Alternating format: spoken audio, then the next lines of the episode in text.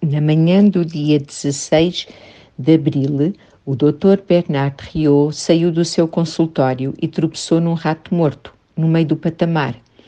Nesse momento, afastou o bicho sem lhe prestar atenção e desceu a escada.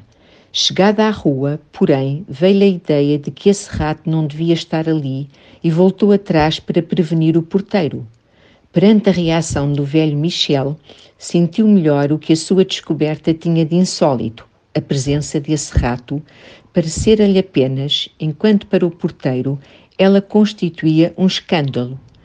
A posição deste último era, aliás, categórica: não havia ratos em casa. Por mais que o médico lhe afirmasse que havia um no patamar do primeiro andar provavelmente morto, a convicção de Michel parecia íntegra. Não havia ratos na casa e era, pois, necessário que tivessem trazido aquele de fora. Em resumo, tratava-se de uma partida. Nessa mesma noite, Bernard Riot, de pé no corredor do edifício, procurava as chaves antes de subir para sua casa, quando viu surgir do fundo obscuro do corredor um rato enorme, de passo incerto e pelo molhado. O animal parou, pareceu procurar o equilíbrio, correu em direção ao médico, parou de novo, deu uma volta sobre si mesmo com um pequeno guincho e parou.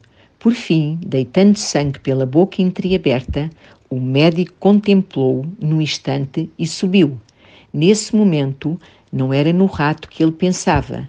Aquele sangue fazia-o voltar à sua preocupação, a sua mulher. Doente havia um ano, Devia partir no dia seguinte para a montanha. Foi encontrá-la deitada no quarto como lhe pedira que fizesse. Preparava-se assim para a fadiga da viagem. Sorria.